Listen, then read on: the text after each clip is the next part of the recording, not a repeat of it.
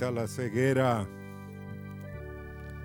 quita la sordera de nosotros, quita el corazón duro, Señor. Pero necesitamos una visión fresca, nueva, de quién tú eres, Señor, y qué es lo que tú estás llamándonos, Señor, a ser instrumentos, Señor, para bendición a otros. Gracias, Señor, esta hora por tu amor y tu misericordia con nosotros. Amén. Siéntense, hermanos.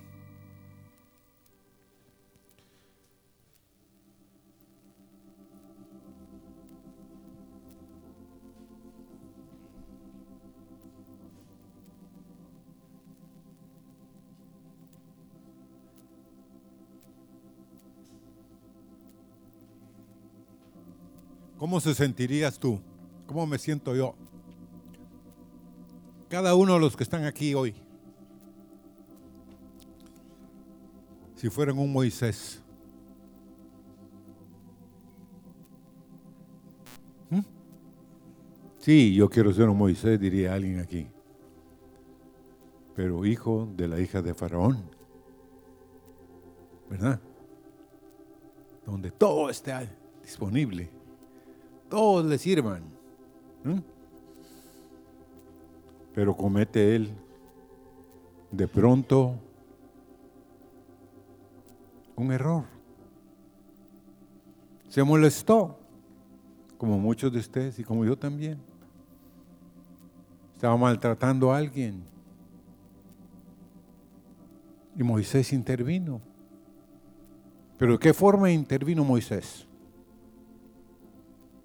Pues parece ser que el Moisés al cual nosotros hemos conocido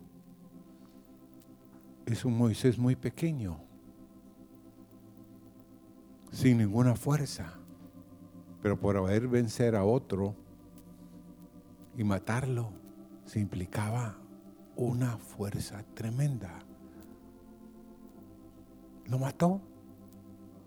Al día siguiente dice, sale él y eran, ya no eran un egipcio y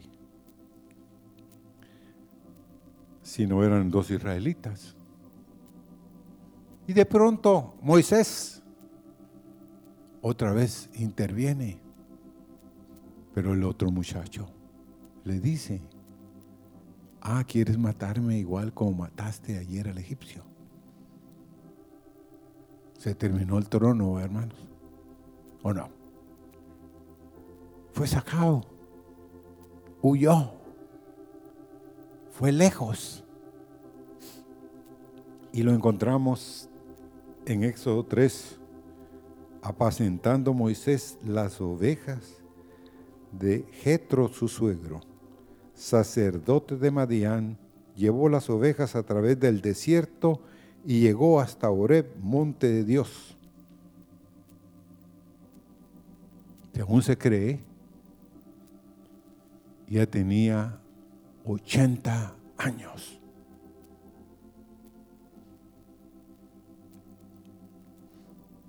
Yo creo que hay como dos, tres personas aquí de 80 años, ¿va? El hermano Esteban, ¿alguien más? La hermana Cata, ¿alguien más? ¿Ah? ah, ahí está la hermana Gloria también. No, ¿ah? cerquita, dijo alguien. bueno, pero básicamente tenía 80 años el hombre. Y Dios lo está escogiendo aquí en este capítulo 3. Lo está llamando. ¿Por qué? Porque se le aparece el ángel de Jehová en una llama de fuego en el verso 2 en medio de una zarza y él miró y vio que la zarza ardía en fuego y la zarza no se consumía. ¿Dónde estaba, hermanos? ¿Dónde estaba el hombre? En el desierto y apacentando las ovejas de su suegro. Digo alguien que fue usado por Dios en sus últimos 40 años. No, uno no llama, llama a los viejitos, hermano, seamos honestos. Uno llama a los jóvenes, ¿sí o no? A los fuertes. Pero Dios tenía otra idea con este hombre. Lo llama porque posiblemente, como muchos aquí, piensan que no pueden ser llamados por Dios.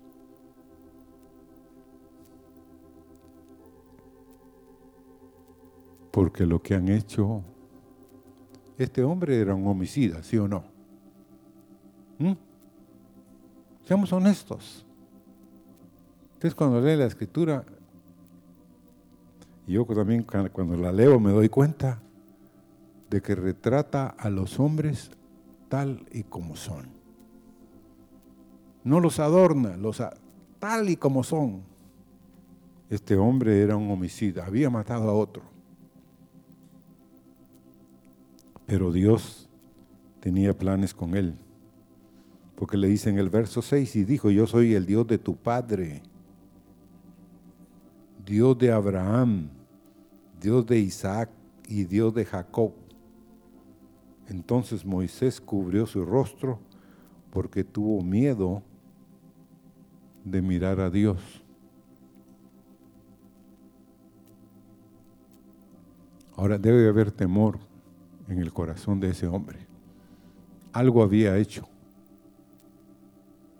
Dios a través de los primeros 40 años.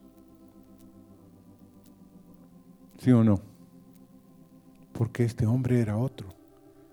Pero yo estoy seguro que los últimos, los, los 40 años de en medio que estuvo en Egipto, algo pasó en el corazón de Moisés. Empezó a olvidarse y a olvidarse y a olvidarse y estaba a punto de olvidarse definitivamente de Dios. Y fue cuando le sucede el incidente este que relaté del que mató al, al egipcio y fue sacado de ahí.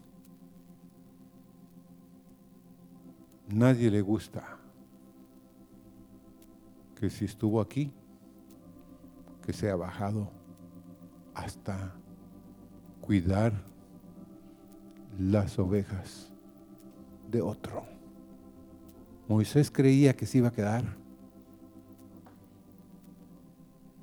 otros 40 años pues cuidando las ovejitas de su suegro. Pero Dios tiene otro plan para ti, tiene otro plan para mí. ¿O no? El Dios de planes siempre tiene un nuevo plan para ti. Y esta era la introducción de la historia que vamos a relatar esta mañana. y es a tono a lo que nos, el Señor nos venía diciendo desde el primer canto aquí. Y es con respecto a que muy pocos de ustedes, poquísimos, conocen verdaderamente el precio de la sangre del Cordero de Dios.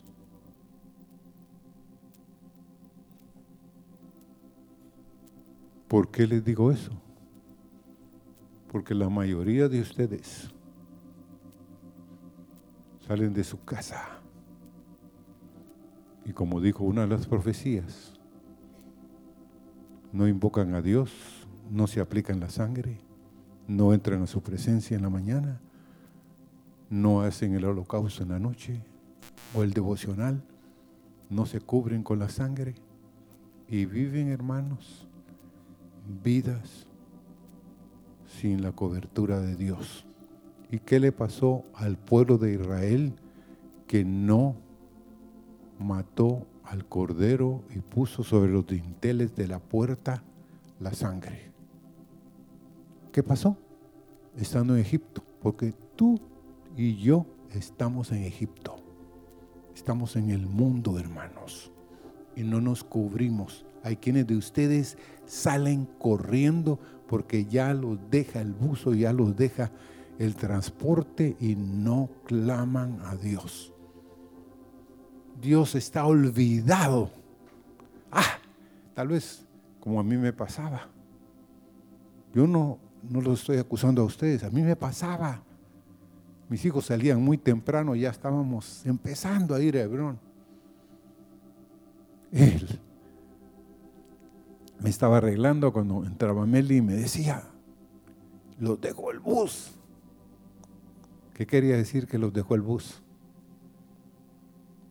Que habían salido tarde, sencillamente. No, no me deja el bus, sino yo salgo temprano. Los dejó el bus, los dejó el bus, así que hay que llevarlos. Bueno, entonces salía corriendo, arrancábamos el carro y sí, ellos estaban un poco lejos. Yo trabajaba en un sector y ellos vivían donde estaba el colegio en otro sector. Pero íbamos, entonces les preguntaba yo, ¿cantaron? No. Empezábamos a cantar en el carro. Y a veces Dios nos encontraba en el carro. Y así nos ha pasado. ¿ah? Yo he salido corriendo a veces muy temprano. Y me acuerdo. Y la niña me pone el break. Me para. Cantemos. Ah, sí, cantemos. Pero hermanos, debiera ser como la comida. Debe ser una necesidad. Debe ser algo más allá. Porque Dios te está invitando a encontrarse con Él. Dios te está diciendo, ven y hagamos amistad. Yo quiero estar contigo. Pero muchos de ustedes se dicen amigos de Dios pero no conocen a Dios. No conocemos a Dios.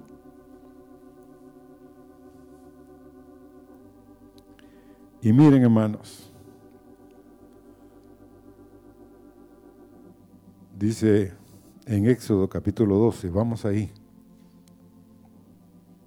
del verso 12 al 14.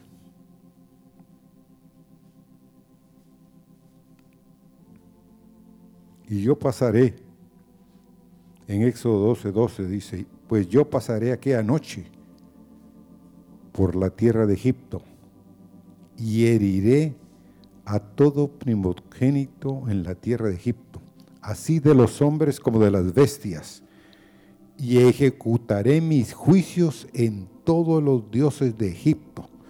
Yo Jehová, detengámonos ahí. ¿Cuántos de ustedes creen que Dios los ha olvidado? ¿Alguno de aquí ha pensado eso? Dios me olvidó. ¿Dónde está Dios? ¿Dónde lo voy a hallar? Estará lejos. Se fue. Me abandonó. Porque ¿Cuánto creen ustedes que tuvo silencio Dios con Moisés? Tal vez unos 20, 25 años, 30 años, 35 años. Porque Moisés desde el principio pensaba que Dios iba a libertar a Israel a través de él. Eso dice la Biblia. Él ya pensaba eso, pero como pasaron los años y nada sucedía, y es lo que a muchos de ustedes les pasa. Yo me acuerdo una, un día yo fui a una reunión, sin que me invitaran. Y era en un garage, en un lugar. Y eran unos jóvenes del Príncipe de Paz. Ahí estaba el hermano Luis Rodenas. Y de pronto empezaron a cantar. Y de pronto salió una profecía en medio de ellos. Pero la profecía era con respecto a mi vida. Y yo creí que estaba olvidado de Dios, que Dios ya no me tenía en cuenta, que no era alguien interesante para Dios, que Dios no estaba haciendo nada, que me sentía un desconocido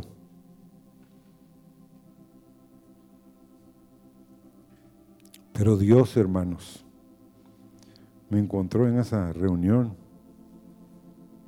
Yo dije, sí, Señor. Yo creí que ya no contaba, pero para ti, cada uno de los que estamos aquí, contamos, hermanos. No somos un número, no somos un cero a la izquierda. Amén.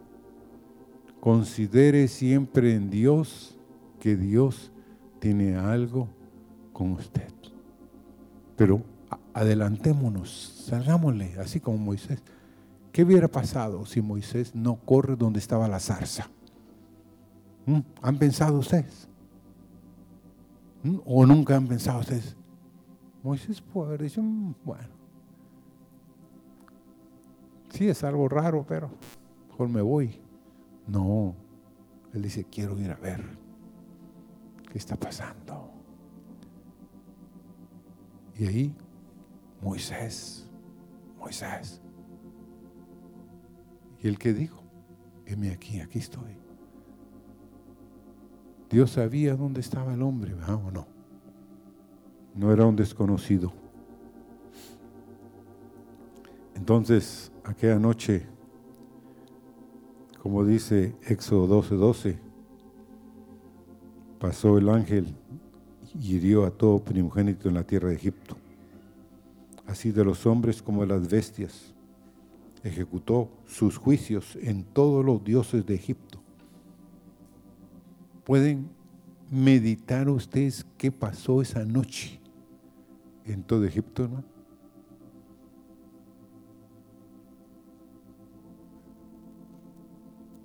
Por eso es de que hay muchos de ustedes que, que les molesta a Dios. ¿Sabe por qué les molesta a Dios?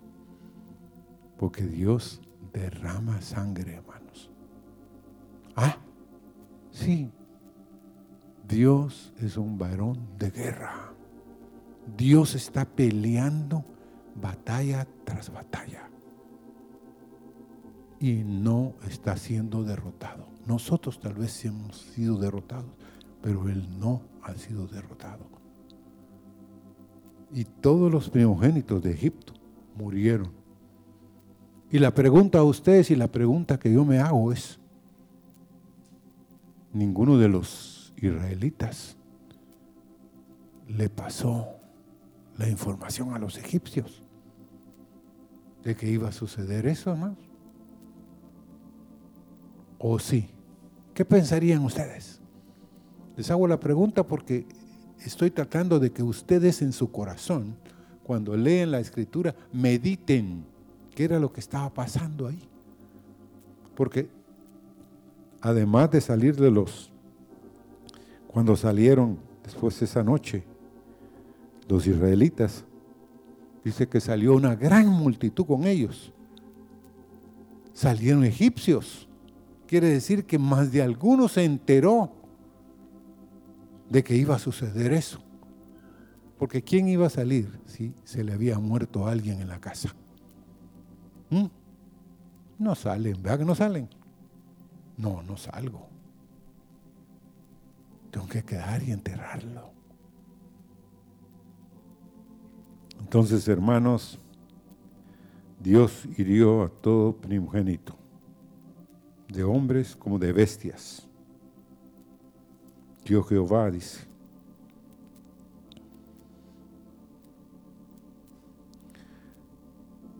Y con eso, fíjense, los rescató a ellos, los sacó, los llevó fuera.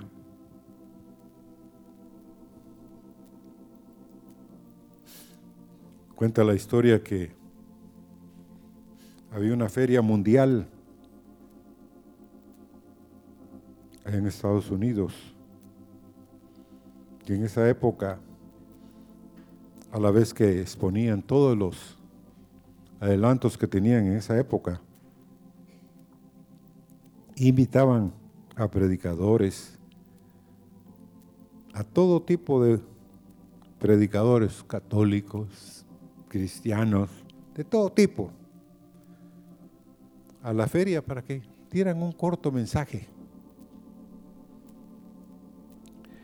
Entonces dice que se levantó un hombre llamado Joseph Cook, que era un doctor, y les dijo, caballeros, les voy a presentar a una mujer afligida, con una gran angustia. Hay manchas de sangre en sus manos. La mujer ha cometido un asesinato y no puede lavar sus manos. Está en la desesperación. Y de pronto ese doctor Cook les grita a todos los demás, hay algo en vuestras religiones o filosofías que pueda librarla de ese pecado. Y dice que había una gran tensión cuando dirigió estas palabras a los representantes de las otras creencias. Y, se quedó esperando si alguno tenía una respuesta para esa mujer. Pero reinó el silencio. Nadie respondió. Entonces digo, si ustedes no tienen nada que ofrecer para quitar estas manchas de sangre, voy a preguntar a una gran autoridad en materia religiosa. Es un discípulo de Jesús que anduvo con él tres años y conoció a fondo sus pensamientos y su doctrina. Y como si se dirigiera a una persona de la audiencia, empezó a clamar. Oye Juan, aquí hay una mujer que ha cometido asesinato. Está desesperada porque le acusa su conciencia.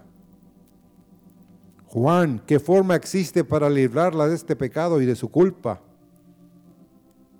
Y se hizo un momento de silencio, como que se estuviera esperando una respuesta del mundo invisible, después de lo cual prosiguió este hombre. Escuchad, Juan está hablando y dice, primera de Juan 1.9, si, si confesamos nuestros pecados, Él es fiel y justo para perdonar nuestros pecados y limpiarnos de toda maldad. La sangre de Jesucristo, el Hijo de Dios, nos limpia de qué? De todo pecado. Nadie pudo contradecirle. Son a millares de millares los que han comprobado que esta es una gloriosa verdad, que si confesamos nuestros pecados, Él es fiel y justo para perdonar nuestros pecados y limpiarnos de toda maldad. Amén. Hay un poder en el Señor.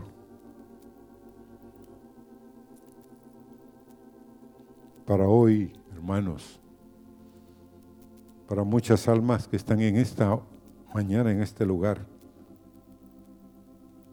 a veces hay un sentimiento de culpa, hay un dedo acusador, hay otro mensaje que tenga valor. Hay que decirnos, a nosotros mismos.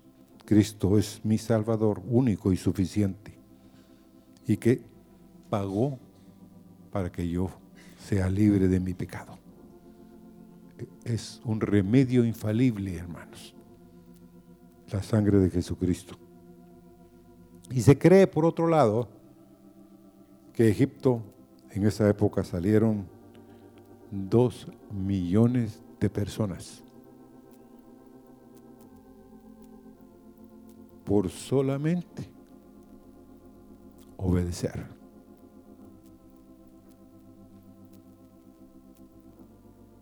O sea, hermanos, esta mañana, con ayuda del Señor, queremos compartirles que Dios va a ver la sangre. Dios va a ver en las mañanas. Dice que el sacerdote tenían que aplicarle la sangre aquí, la sangre en las manos y en los pies y en el dedo pulgar. Entonces muchos de ustedes, yo mismo a veces salimos a la carrera, pero Dios quiere que nos apliquemos la sangre. La sangre de Jesucristo, su Hijo, todavía quita todo pecado, toda falta. Amén.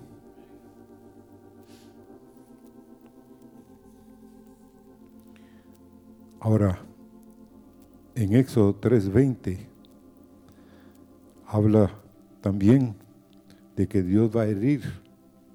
Dice, pero yo extenderé mi mano y heriré a Egipto con todas mis maravillas que haré en él y entonces os dejará ir.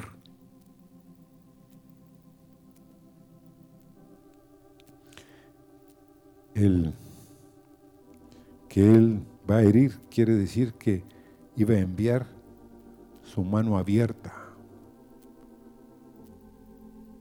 A veces hay hombres, estaba leyendo hace poco, que hay hombres que son capaces a través de un entrenamiento riguroso de que con sus dos manos juntas y con una concentración tremenda pueden romper cualquier tipo de metal. Tienen un poder tremendo en las manos. Y hermanos, ¿cómo creen ustedes que es la mano extendida de Dios haciendo esto? Pueden pensar qué estaba pasando esa noche en todo Egipto, que la mano extendida de Dios iba casa por casa por casa. Hay quienes dicen, no, pero ¿será que la mano de Dios? Hermanos, no sabemos ni tenemos idea del tamaño de la mano de Dios. Dice que en las manos de Dios está todas las vidas. Él nos dice, cómo? qué manota es, va? ¿Qué tipo de mano es la que Él tiene? Ahí están nuestras vidas, hermanos. Qué maravilloso es saber que usted está en las manos de Dios.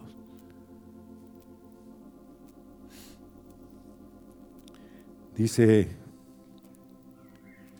en Génesis 12:10, vamos ahí a Génesis 12:10.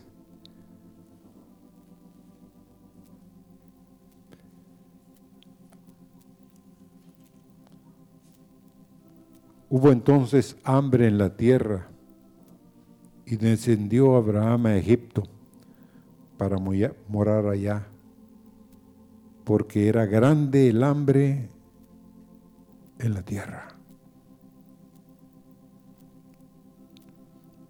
Eso es lo que hallaban ellos en Egipto. Eso es lo que hoy, con dolor se los digo, están buscando las caravanas. Como hondureños, tenemos que tener carga, hermanos. La gente no tiene pan. Por eso quieren ir al mundo, a Egipto. Hoy pongámosle Estados Unidos, pero es el mundo, hermanos. Y muchos ahí se van a olvidar de Dios. Y tal vez aquí asistían a una iglesia. Tenían pruebas, dificultades, situaciones muy difíciles. Pero Dios de alguna manera los sustentaba. Pero ¿a cuántos de ustedes, cuando oyen que sale otra caravana más, no les entra en su corazón una carga por orar por este país? Porque algo de los cielos suceda en este país. Yo este día, estos días hablé en un lugar. Honduras es más grande que Guatemala. Honduras tiene más ríos, quiero que sepan, que Guatemala. Tiene mejores tierras en muchos lugares que Guatemala. Y la gente se está muriendo de hambre, hermano. ¿No les da dolor a ustedes? A pesar de que la comida aquí es más barata. Pero hay gente que se está muriendo de hambre, que quiere irse. A ustedes no les da dolor, hermanos. A mí sí me da dolor ver hombres y mujeres que salen con niños, con carruajes, caminar, caminar tras caminar. O ustedes se han vuelto tan insensibles que, que se vayan. Como me dijo un, un hombre que conozco, me dijo, dije, ¿todavía estás aquí? Sí, me dijo, aquí nos quedamos los que trabajamos, me dijo, los de la caravana van caminando. No, le dije yo, pero oremos por ellos, oremos por ellos, porque hermanos, ¿a cuántos de ustedes también le está causando dolor lo que está pasando en México? ¿Mm? Los persiguen, hermanos. Muchos de ellos se lanzaron sobre el río que divide entre Guatemala y México al río. Puede usted pensar y meditar, ahora que ha estado lloviendo por todo este sector, ¿cómo, qué cantidad de agua lleva el río? ¿Qué peligro llevan esa gente? Pero ¿por qué les estoy hablando de esto? Porque hermanos, desde Abraham y los patriarcas, había hambres en las tierras. Y ellos iban a Egipto, donde había provisión. Entonces ellos van allá porque hay provisión, hermanos. Yo no estaba un poco en contra cuando el hermano Marvin decía que los norteamericanos solo tienen una cosecha en el año este país puede tener hasta dos y tres cosechas en, el año. Yo no lo creía, porque yo decía, no puede ser. Que ellos solo una cosecha. Sí, una cosecha tienen, porque el otro tiempo, ¿qué, tiempo tienen? Nieve. ¿Mm? La primavera entra, está estacionada más o menos entre abril y mayo. Entonces de mayo en adelante ellos siembran y cosechan, pero ya cuando están cosechando, empieza el otoño, empieza el, todos los árboles empiezan a botar todas las hojas.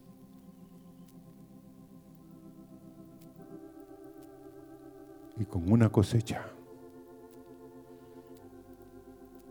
ellos alimentan a parte del mundo, hermanos. ¿Mm?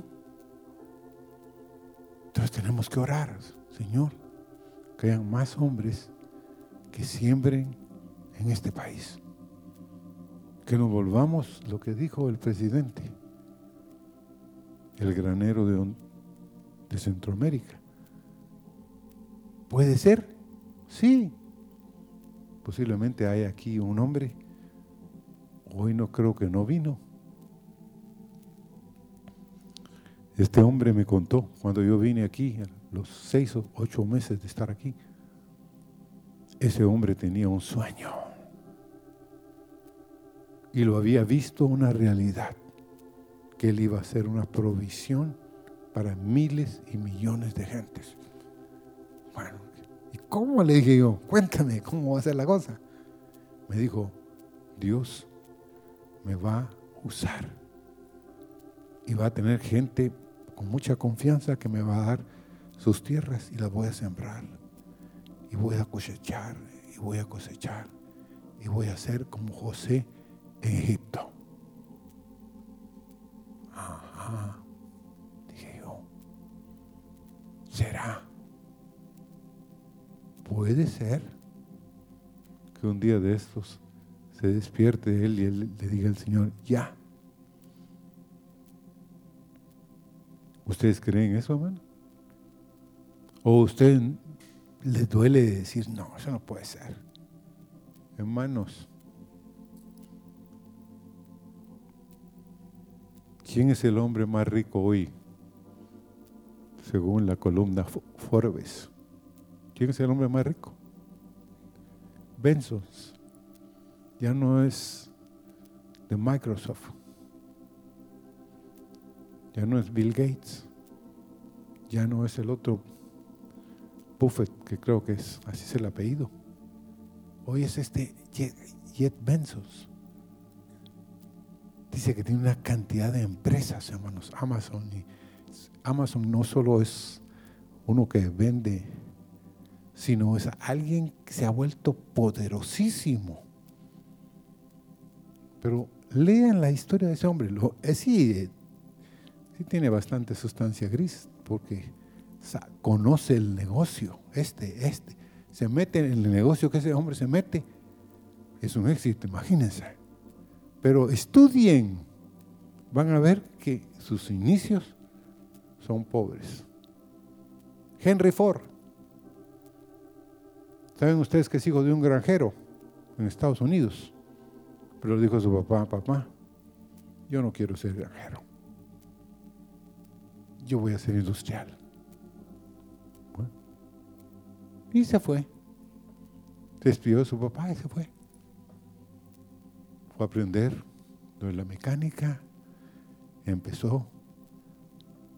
Y hermanos, la historia, pues llegó a ser uno de los hombres más poderosos. Entonces, si necesitamos a los José en Egipto, ¿sí o no? Ahora, hablemos de la sangre un rato, hermanos. Israel y el Señor les ha dicho el poder de la sangre. Levítico 17:11, porque la vida de la carne es la sangre, y yo las he dado para espiar vuestras personas sobre el altar, por lo cual la misma sangre espiará a la persona.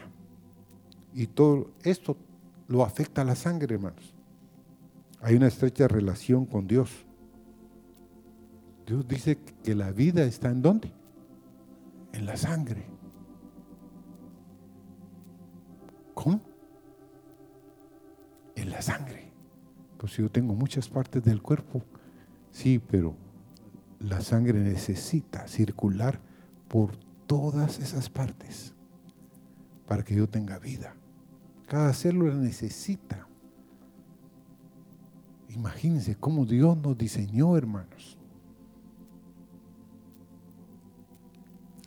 Y dice también en Éxodo 24, 6 y 8, y Moisés tomó la mitad de la sangre y la puso en tazones y esparció la otra mitad de la sangre sobre el altar.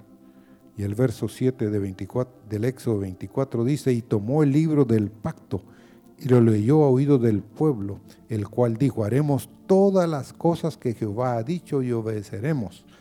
El verso 8, entonces Moisés tomó la sangre y roció sobre el, y roció sobre el pueblo y dijo, he aquí la sangre del pacto que Jehová ha hecho con vosotros sobre todas estas cosas.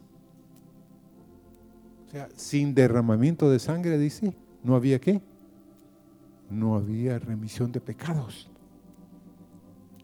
Ahora, Dios dice también en Éxodo capítulo 12 y verso 13, y la sangre os será por señal en las casas donde vosotros estéis, y veré la sangre y pasaré de vosotros, y no habrá en vosotros plaga de mortandad cuando hiera la tierra de Egipto. Y el verso 14 dice, y en este día os será en memoria y lo celebraréis como fiesta solemne para Jehová, durante vuestras generaciones por estatuto perpetuo lo celebraréis. O sea, Dios, hermanos, quiere que celebremos lo de la Pascua por todas las generaciones, pero además de eso dice que Él va a ver la sangre como una señal en las casas donde estén. Estará la sangre sobre tu casa, sobre tu hogar, sobre donde trabajas, donde vas. La sangre del Señor estará sobre tu tabernáculo, sobre tu vida. Dice también que a través de la sangre en Zacarías 9 y 11 y 12 dice, y tú también por la sangre de tu pacto serás salva. Yo he sacado tus presos de la cisterna en que no hay agua. Por eso el verso 12 dice, volveos a la fortaleza, oh prisioneros de esperanza. Hoy también os anuncio que os restauraré el doble. Por la sangre de tu pacto serás salva. Yo he sacado a los a tus presos de la cisterna en que no hay agua. ¿Cuántas cisternas tendremos nosotros que no contienen agua? ¿Quién te va a sacar de la cisterna? Estás preso, no hay agua. ¿Qué vas a hacer? ¿Alguno de ustedes se ha sentido así en, en la cisterna, hermano? ¿Cómo creen ustedes que se sentía José metido en la cisterna. Dice que sus hermanos comían, no le tiraban ni un mendrugo de pan, lo tenían ahí en la cisterna y lo sacaron para venderlo. Entonces, pero ¿cuál es la cisterna tuya donde no hay aguas? Donde no hay agua para saciar a tus amigos, donde no hay aguas para saciar a tu familia, donde no hay agua para saciar a personas que tú te encuentras en la calle. Él tiene la llave de la prisión de la cisterna. Él quiere sacarte de ahí. Quiere que seas un instrumento para otros. Por eso dice, volveos a mí, la fortaleza de los siglos. En Zacarías 9, 11 y 12, yo te restauraré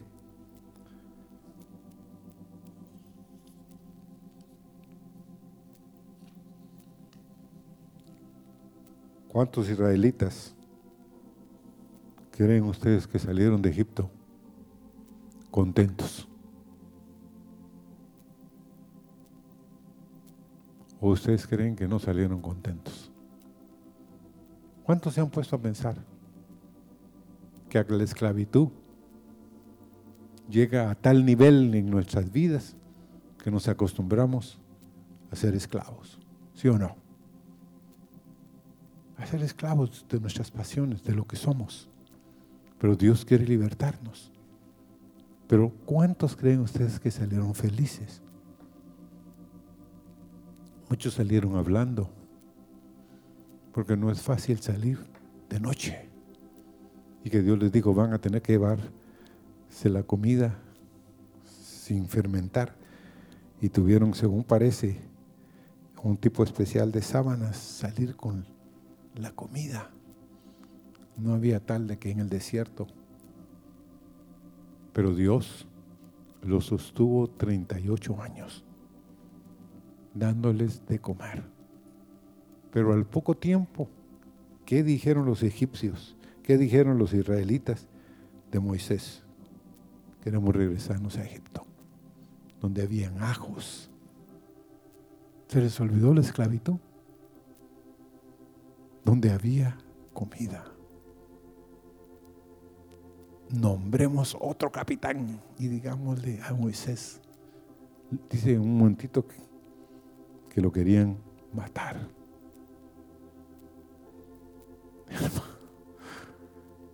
Hermanos, ¿será que así somos nosotros? Pero Dios en su misericordia dice Tito 2.14, Dios se dio a sí mismo por nosotros para redimirnos de toda iniquidad y purificar para sí un pueblo propio, celoso de buenas obras. En Hebreos 9, 23 al 26 dice, fue pues necesario que las figuras de las cosas celestiales fuesen purificadas así, pero las cosas celestiales mismas con mejores sacrificios que estos. Y el verso 24 de Hebreos 9, porque no entró Cristo en el santuario hecho de mano, figura del verdadero, sino en el cielo mismo, para presentarse ahora por nosotros ante Dios, y no para ofrecerse muchas veces como entra el sumo sacerdote en el lugar santísimo cada año con sangre ajena.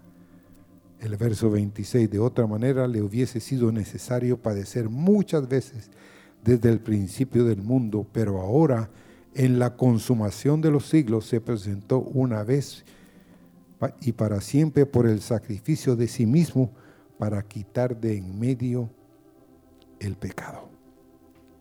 Entonces Cristo ofreció por ti y por mí el precio que se demandaba, que era la sangre por los pecados. Él derramó su sangre por ti y por mí. Amén. ¿Cuántos de ustedes creen que Él va a responder por ti?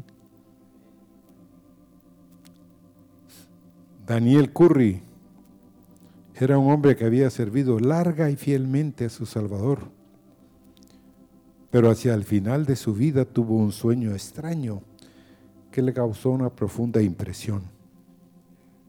En este sueño estaba delante del Todopoderoso en la hora del juicio. Daniel Curry, le dijo Dios, mirándolo de pies a cabeza, en tu vida mortal, ¿fuiste siempre justo con tus prójimos? Recordando la época de su vida que había transcurrido antes de su entrega a Cristo, Curry tuvo que responder, no, Padre, no he sido siempre justo. Curry, siempre fuiste honrado en tus tratos, interrogó de nuevo el gran juez. Y otra vez, Curry tuvo que confesar que no siempre había sido honrado. Daniel Curry, has vivido una vida recta, recordando con vergüenza su vida antes de su conversión. Curry agachó la cabeza y confesó que su vida no había sido recta. En ese momento quedó preso de terror y de vergüenza. Pero entonces oyó repentinamente una voz suave y tranquilizante. Levantando tímidamente la cabeza, vio que era la voz de Cristo que estaba al lado del Padre y dijo, Padre, todo lo que Daniel Curry ha dicho es verdad. Pero llegó la hora en que rechazó el camino del pecado y mi sangre lo limpió de su pecado. Desde entonces nunca Daniel Curry ha apartado sus pasos del camino que yo seguí.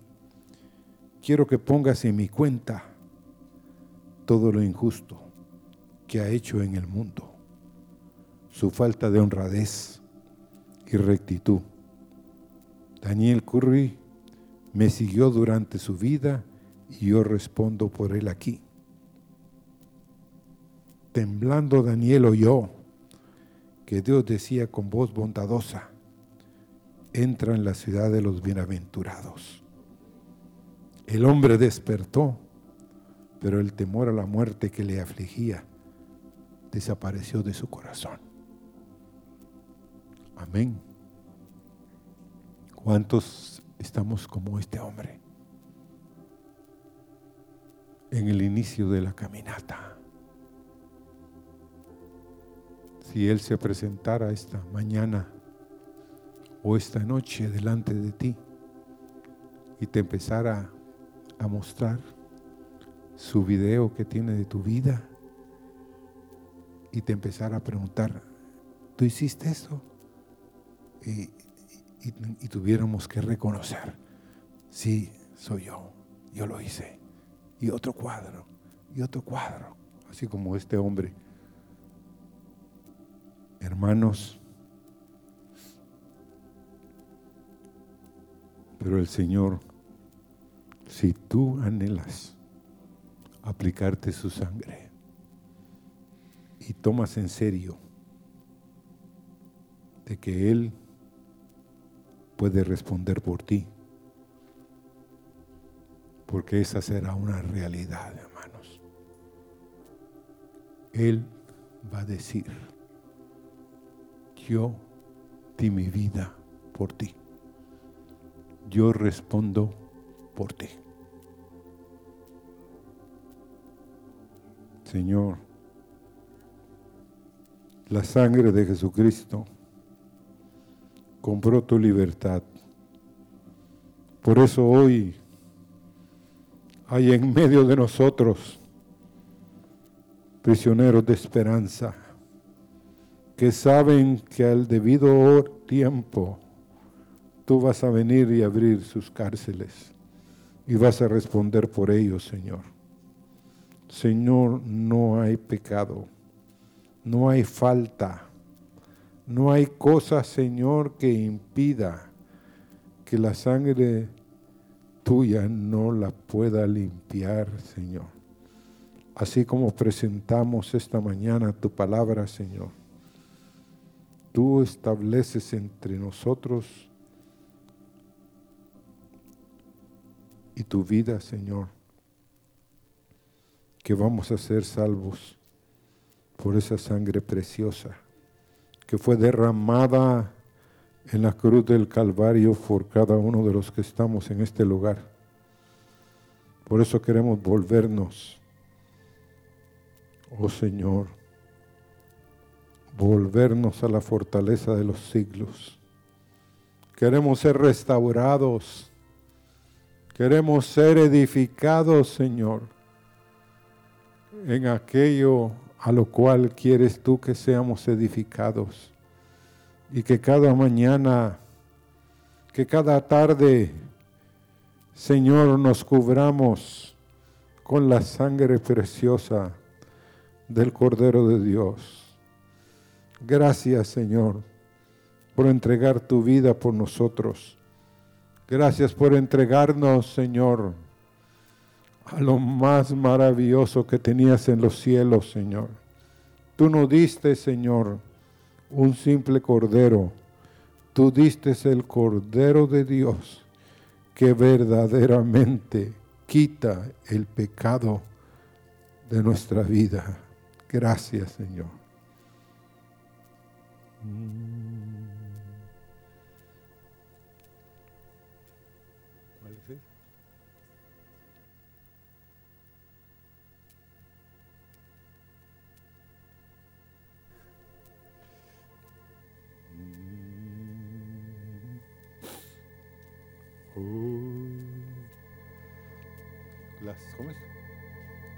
La sangre de Jesús compró tu libertad, prisionero de esperanza, el Cordero te redimió. Vendrá el acosador, pero Cristo ya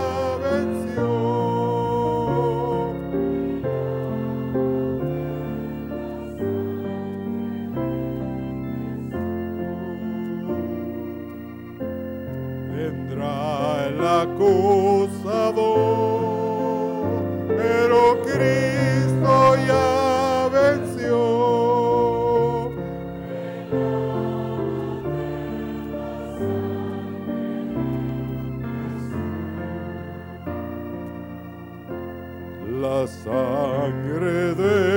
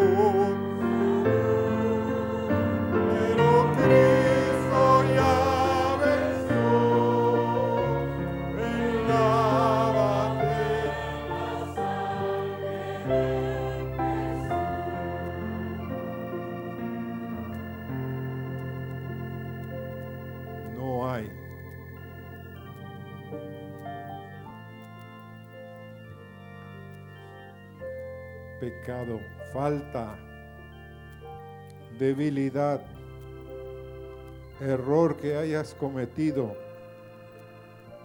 al cual no pueda la sangre cubrir y limpiar. Amén. Quiero que se sienten, por favor.